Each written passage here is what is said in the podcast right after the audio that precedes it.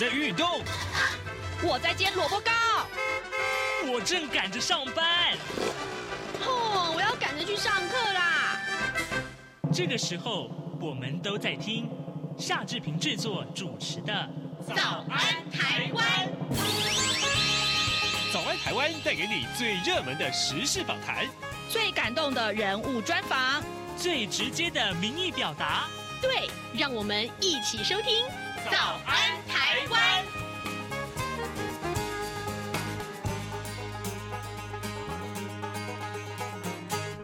安台湾，我是夏志平。今天是二零二三年的六月五号，星期一。志平在访谈单元中，今天要跟您介绍纪录电影《南方寂寞铁道》。马上请您收听今天的访谈单元。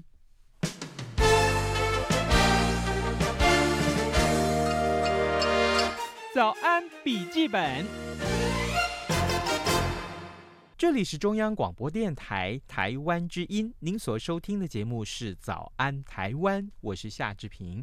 各位听众，我们又要来聊电影了。每一次我们在节目中要跟大家聊这个呃呃戏剧或者是舞台剧或是电影的时候，我都觉得相当的兴奋。为什么呢？因为我们总是可以为您邀请到这个影评人或者是这个呃电影的导演来到节目当中。当然，今天也不例外。我特别要跟大家介绍。呃，我们今天的一位受访者，那就是资深的影评人弥勒雄。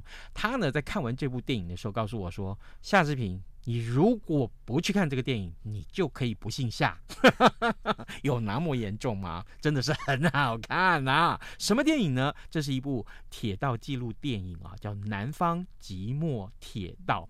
他的导演呢，肖菊珍导演已经亲自来到节目当中了。导演，早安。志平早，还有弥勒雄早，是全国听友大家早。我没有像志平兄讲的那么坏啦。啊，对，各呃全国听众朋友大家早。是是是，对。我想弥勒雄这长期写影评、看电影哦，大家知道在电影里面，或者我们讲说在真实生活里好了，我们多少的这种悲欢离合，都是发生在火车站、在月台上、在火车上。嗯、那那个几乎承载了好多台湾人，尤其是非常庶民阶级的人的这种移动。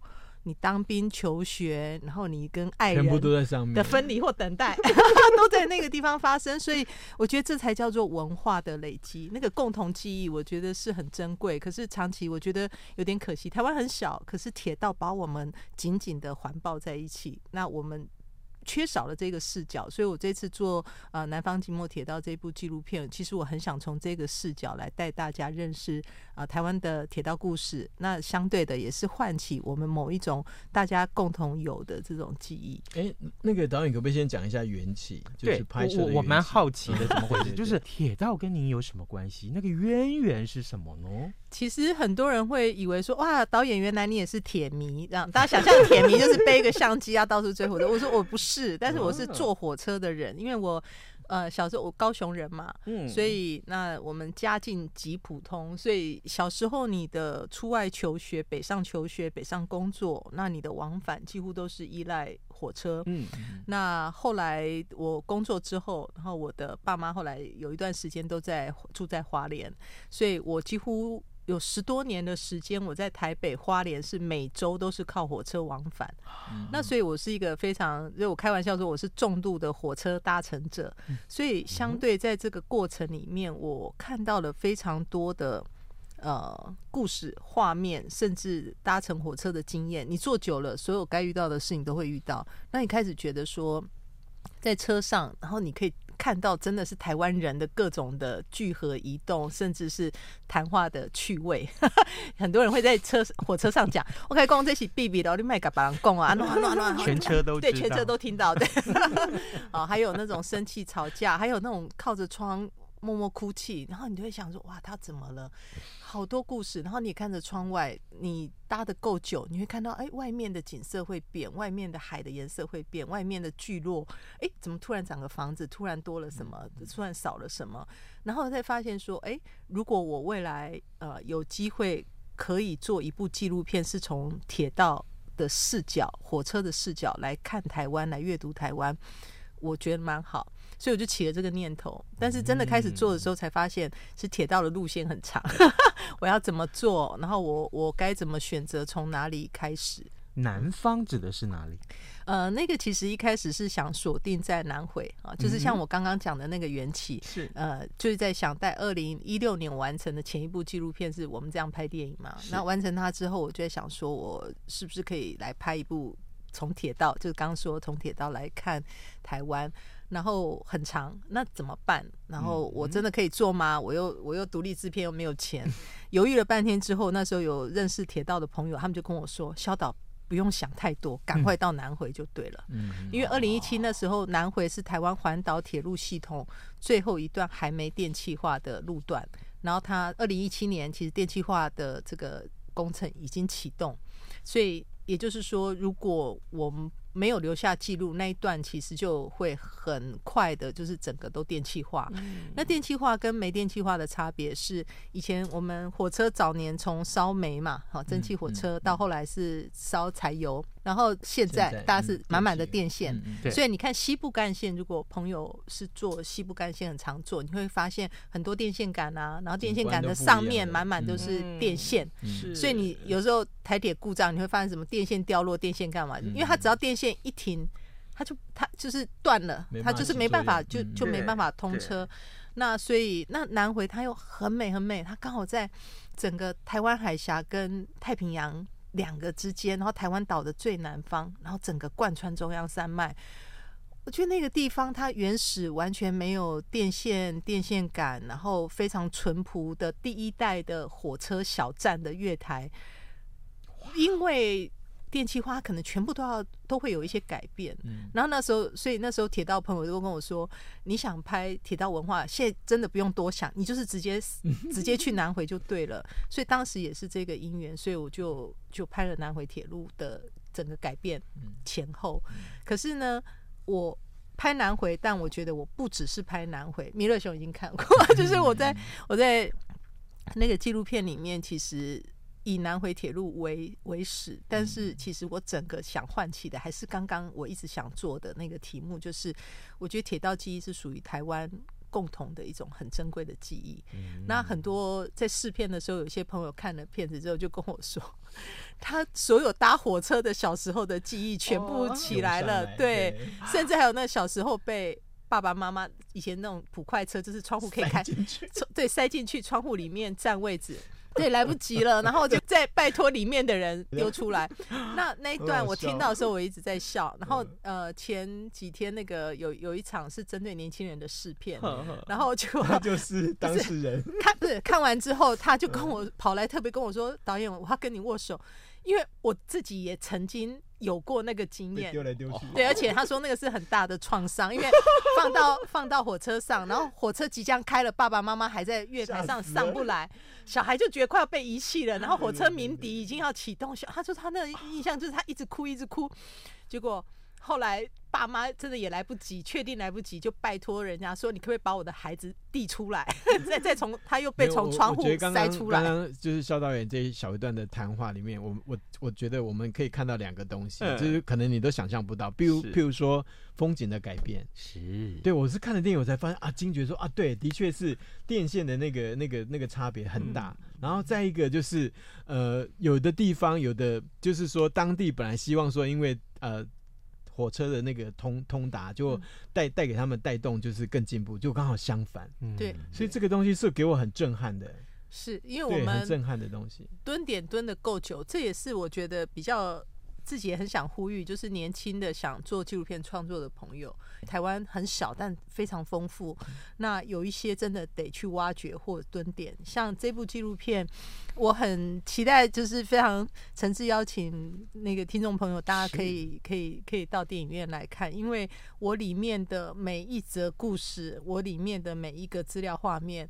你们知道，都不是官方提供给我，都不是什么铁路局什么什么提供给我，都不是谁介绍人，全部都是我们到了南回自己挖自己找，然后都由民间提供给我们。那你看到我们拍到挖隧道的工人，甚至刚刚弥勒熊讲，呃，我们拍到台东的诗人，然后跟我们分享大武曾经的繁华，跟因为铁路来的期待到最后的失落，然后还有他们他们铁路跟他们之间的故事，这些。全部都是我们就在那里一直来回拍蹲点，然后认识朋友，然后自己去挖掘出来的。我印象很深刻，就是说，就是这些铁路人啊，他们都是三代四代的。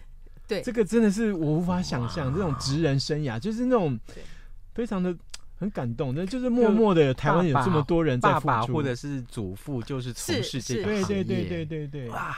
这个这个我很惊讶，我跟大家讲，我真的没有安排，因为很，因为我其实办了大概两三场试片，然后出来之后，我大概会收到一些，几乎每一场都有一模一样的问题跟回馈，就是说，导演为什么你拍的这些这些人，他们都那么自然，为什么比？就感觉他们都不像在受访问，都像在跟你聊天或说故事。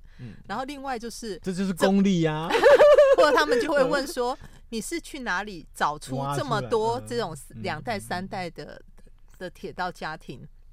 我说我都没有哎，你知道那个三代铁道，我讲真的，我没有。我那时候问台铁，请求他们协助，只有请求他们是同意我拍摄。嗯嗯，然后。我希望所有的人都是我自己去找，嗯，所以我到台东到认识那个机务段的司机员的时候，我其实没有一开始马上拍，我是先认识他们的工作，然后认识工作，然后去跟着他们工作的过程中认识一些司机员，然后好奇就聊天，然后聊天的过程中才发现，他爸爸是司机员，他爸爸是站务长，他的爸爸是是是是站长，然后阿公在日治时期也是铁道员，然后我听一听之后，我就想说。我我这是普遍很普遍的现象吗？他说对啊，他说某一个司机员，他的爸爸现在也还是司机员，就是父子都是司机员。那我想说，哦，那这是我在拍摄过程一边拍才一边去去嗅到的，尤其在南部，我觉得这个是一个很很特别，很特别，而且最特别是他会告诉你，呃，连公务段哦，就是维护铁路的也是，嗯，他会告诉你说这份工作有多辛苦，然后待遇真的不好。可是讲一讲之后，他也会告诉你说，我现在觉得最安慰的事情或最骄傲的事情，就是我的孩子也进来了。然后我就经常会很困惑说，哎，你不是觉得 很辛苦很辛苦吗？对哦，那你后面为什么又告诉我说，你觉得现在很骄傲？没有，他们觉得那是一种荣耀跟传承。我觉得那个部分真的是职人精神。我们台湾的铁道的那个文化跟铁道制度，其实很多是承袭自日本嘛，在日治时期的台台湾的整个铁道管理的那个，其实是承袭自日本，他们就有那种职人精神，是。那个那个部分的影响很深。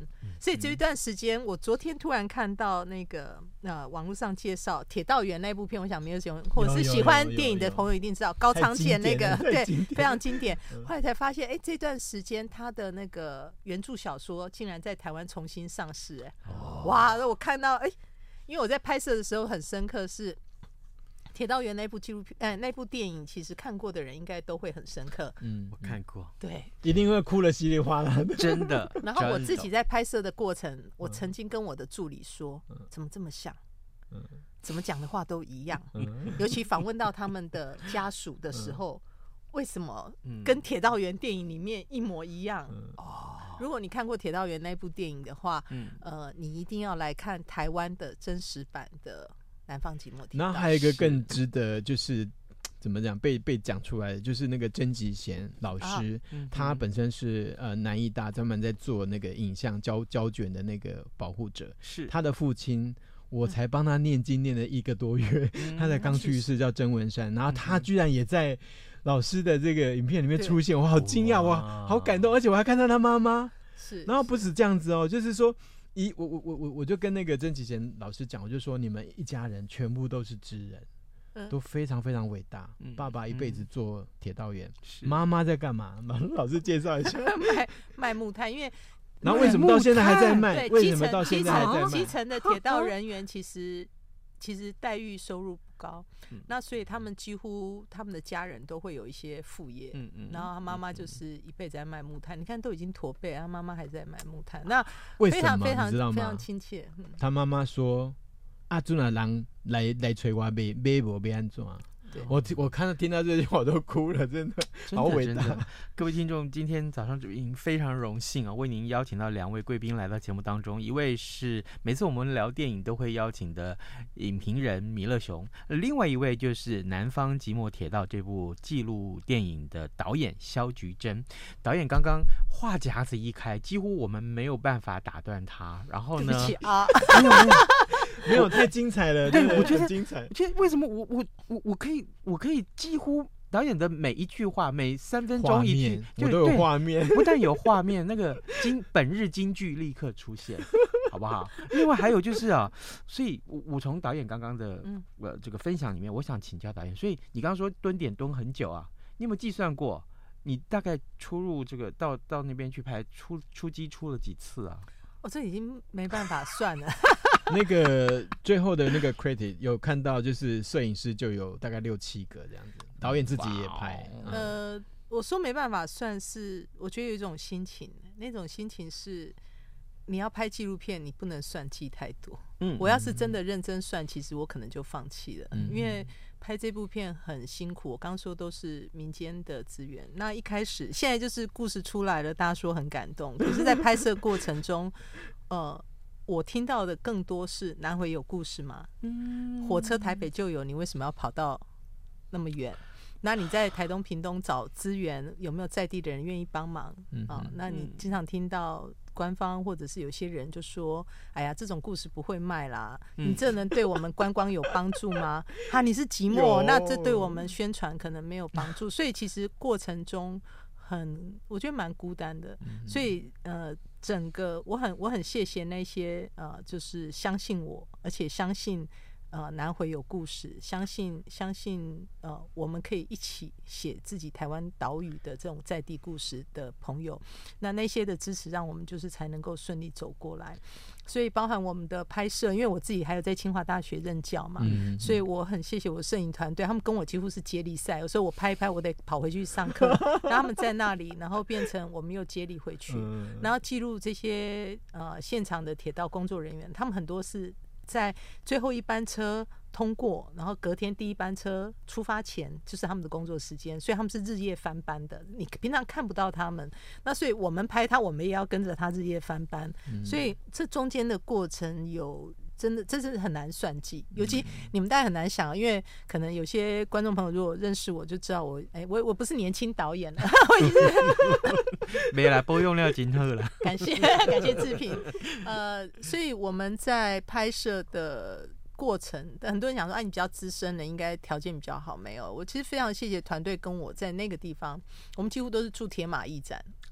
就是通铺啊，上下铺这样子，因为因为也要省钱嘛。嗯。然后另外一方面，大家经常因为火车一走，它不是像定点。如果我现在拍，假设我在央广啊，假设拍制品，那这个动线会比较短一点。或者你住台北，这个动线是短。嗯、嗯。南回就一百将近一百公里，九十八公里多。嗯、然后还有这些人的生活，这些人路径，然后每到一站一站延伸出去的聚落，其实对我来讲，那个动线是很长。所以我们经常。在拍摄的时候，都是背包里一颗饭团，一个地瓜，其实就就背着，就立刻抢时间赶、嗯、时间走。任务为主就对了。所以我说，反而要有一种洒劲，就是不去算，不去想。但我可以讲的是，我二零一七年的七月带着摄影机进南回，然后你看，我现在二零二三年的六月九号，我们要上映，整六年。嗯，嗯嗯，我可不可以这样说？我这个形容，我不知道你能不能反对，你要不要反对？你爱上南回了。哦，我非常喜欢在在拍摄的过程中，因为我们我真的是数不清的，不断的来回在这里头跑来跑去。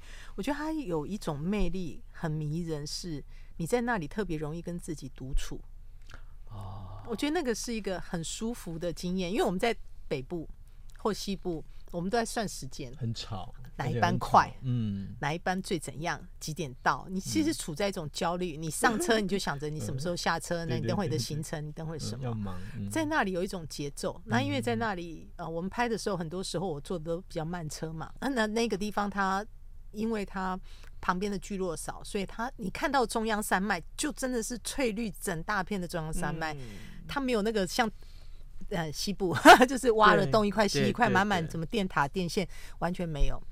然后你看到的不管是太平洋的海，你看到的是台湾海峡的海，那种整片的湛蓝，其实你很怪，你在那个地方你就是能够静得下来，所以我觉得很美。我觉得我也想跟很多的朋友讲，或许我们在追逐某些快速或现代化之后，我们反而失去掉了一些我们跟土地、跟跟整个环境可以在一起的。嗯的时间，嗯、对，所以不要问我南回有没有故事，反而是我很想提醒大家，或许我们放慢一点，我们在台湾各地都可以看到更多的故事。然后我必须要讲啊，导演刚才讲这一段，这上面那一趴的东西。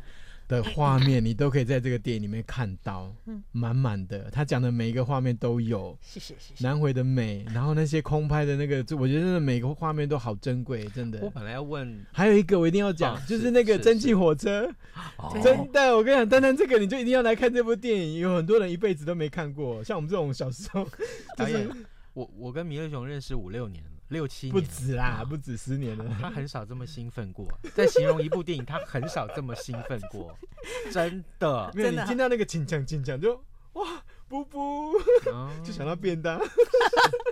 对，那也是我的铁道经验。对对，真的，我我我。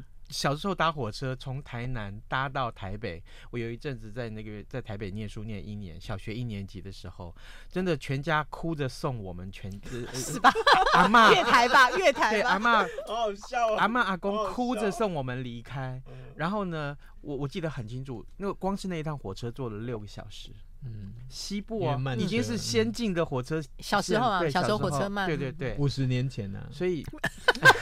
你不要，年纪比我大。对对对，不要怀疑很大。没有，所以不止五十年。所以，我可不可以这样假定说，我我是一个肤浅的观光客啊？你把我当成一个肤浅的观光客，我要我要因为。我看到一个感人的景点，让我能够下定决心看这部电影。我说对，没有错，肖导演，你所说的就是实情。有没有哪个景点是你初来乍到，或者你经过这么久，你觉得那个风景真是棒，真是感人？哪个景点，或是哪个转弯嘞？我觉得应该很多啦，应该可能可能。他在他在斜视我，没有，我在我在我在思考。你你你好肤浅，真的。我就说你把我当成一个肤浅，不是不是，因为我我我想办法 呃找到好的答案回答你，可是不要掉入你的陷阱，不要被骗这样。不是因为我觉得很容易，大家现在都打卡化。你告诉他某个点，他就只去那里打卡，然后打卡完他就跟你说再见。可是我。你说出我心里的话，对我，对，打破打破，就是我很想 让大家，就是像刚刚说的，其实你如果去一个地方，只是拍个照就结束，你会觉得你很快就觉得啊，我认识了，我我我这个地方我看过，可是就像南回，南回我在拍摄它之前，我也觉得啊，其实大家都做过，可是真的我去拍它之后，我才发现我像一张白纸，或者是我完全要重修对台湾岛屿南方的认识。你到这句好棒哦！刚刚接起来，重新认识对岛屿的认识。比方，比方，我很爱吃芒果，现在有芒果季节要来了。嗯，你想让台湾非常大比例的爱文芒果吃，就是在方山。嗯，但你去过方山，你知道方山长怎么样吗？你知道在方山的芒果园，那个满满山片开的那个芒果花的花海下面，一一一辆那个。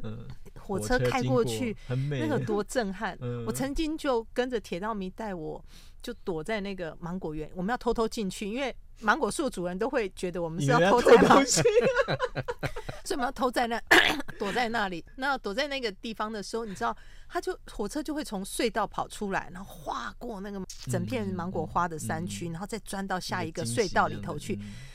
你知道那个光在那里等待一整个下午，就为了拍这种这颗画面 有多难？你你可以去想，它不是一个固定景点。那个我说不是固定景点，是某个站，你还有火车抵达的时间。可是你就在站跟站中间的山里头，你要怎么去从隧道里头听风声，听听可能一点点微、嗯、微微的变化，嗯、然后去想象火车要来了，嗯、然后你必须提早开机，因为你太晚开，火车一出来你再开机你就来不及了。对对对，对，然后那种过程在那边等待，然后我才第一次，因为这样我第一次在芒果花海里头去看，哦，原来芒果花长怎样？那小芒果好可爱，长大之后每一个都套袋，很像大家说很像白雪，然后整片的整片的那个，嗯、那都是我在过程里头没有。经历没没有对对，就是在过去的过程里头，如果我没去拍，我就没有没有看过。你刚刚讲的不就是猜火车吗？没有，然后你说这个我要怎么？然后我跟你讲，怎么跟你讲要去哪里？就 是那天我看试片的时候，然后就是有一个朋友跟我一起去看，他就说他决定的，就是他一定要去南回再坐一趟这样子。哦，各位听众，我们今天在这场。太嗨了，对，真的好嗨哦！我我我我我必须说，我到现在都还来不及去擦掉我在眼角里面的这个泪水哈，我真的是这样子形容，为什么呢？因为导演的每一句这个分享的内容，充满了满满的铁道的情愫，呃，他让每一位，我相信让不但是让现场啊，就让弥勒熊，台湾没有人没有坐过火车吧？对，怎么可能？让每一位听众也都。深深的叠进那个那个记忆里面，嗯、哦，所以正也是因为这个原因，所以我们强烈要推荐，呃，南方吉摩铁道这部。啊，记录电影，我们好好的来看看，从那里面发现导演的用心。我跟你讲，里面那些细节啊，嗯、就是我我单单想说那个博文老师怎么去剪出来，我就觉得好累这样子。嗯，因为里面真的太多故事，还有还有，而且好精彩啊，可以把它串起来。陈明章老师也有分，也有做做音乐，对对对对对。嗯，呃，我跟哦对，里面很多那个原住民音乐，好棒哦。我跟下的点都好棒哦。我跟陈博文，呃，剪接师陈博文，还有录音师，哎，整个声音后置是杜笃之老师。哦，然后还有。呃，音乐是陈明章。其实这是我跟他们，我们这样的组合是第二次，第一次是在一九九九年，好好好早之前，我拍的《红叶传奇》。啊，那时候就是我们四个人。我我跟你讲，肖导演的作品很少不多，但是呢，每一部都是精品，真的，你一定要看，都是台湾的经典。而且我看完电影，我只想大喊说：“这就是台湾精神啊！”哦，好，这个当然，我们还是要邀请大家，导演，这个片子六月九号上，对不对？对，呃，也跟大家分享，其实有一个很特别的因缘。呃，其实这部片我。一直在犹豫什么时候可以上，因为你们大概很难想象，特别跟观众朋友、听众朋友分享，嗯、就是呃，这个片子我六月九号上，但是我一直剪到五月初才完成。其实那时候发行公司快要吓出一身冷汗。我们在文化部的那个叫做，我们有分级，电影都要分级检查嘛，嗯嗯嗯、过了才能拿到那个准业执照。嗯、然后我们。我大概延期了四次，然后电影公司都跟我说：“导演，你不能再拖了，我们会上不了片。”那那时候为什么拖？是因为你们大概很难想象，在我开始募资，在我开始有这个消息出去之后，还有很多朋友传来说：“导演，我有南回的照片，导演，我有南回什么的一些资料，你要不要看？你要不要怎样？”我为了这个，其实又改了两次，所以我的拷贝一直一直一改再改再改。那 所以一直被我拖到了最后一刻。嗯、那那时候我记得电影发行的那个总经理王师，他就跟我说：“导演不要再拖，因为这个六月九号这个档，他觉得呃，我们就决定了吧，因为这一段时间很可怕。这个是暑假前一周，所以我们左边玩命关头，右边变形金刚，上面闪电侠，其实我都要跟。水里还有美人鱼。对对对，我还要跟这些好莱坞的强片去。”争一个空间，那也因为强片太多，所以很多台湾电影就就赶快闪闪掉。嗯、那闪掉之后，就好不容易有这个空档，所以那个时候王石跟我说：“导演，你就六月九号吧，这是他看到的唯一空档，我我们就不管了，就上了，我们自己来拼一条路。嗯”我就说：“好吧。”那后来确定了这个六月九号之后，结果我就跟台铁的朋友讲：“哎、欸，你们也要帮我推。”他们才跟我讲：“导演，你说是六月九号吗？”我说：“对啊，六月九号要上，而且没有退路了。”他说：“导演，六月九号是铁路节。” 哦，对，然后鸡皮疙瘩都起了。对，所以六月九号铁路节，南方寂寞铁道全台上映。各位大家一定要记得时间，对，不要忘记啊！南方寂寞铁道六月九号上映，赶快今天收听完这样感人的内容之后，你就自己走进电影院去验证这一切吧。我们非常谢谢肖导演还有弥勒熊两位来上节目聊聊这部电影，谢谢你们，谢谢志平，谢谢，谢谢大家，谢谢。真的真的，我我觉得这个电影非常的感人哦。当然，呃，这个持续报道这些感人的电影或者是这台湾的戏剧，都是我们的很重要的节目内容。今天节目时间也差不多到了，志平就祝大家有愉快的一天，好吗？也随时锁定中央广播电台的各节新闻，或者是收听早安台湾的 Podcast。谢谢您，我们跟您说拜拜。明天再会喽。反正过了十二点，好多一样被丢弃。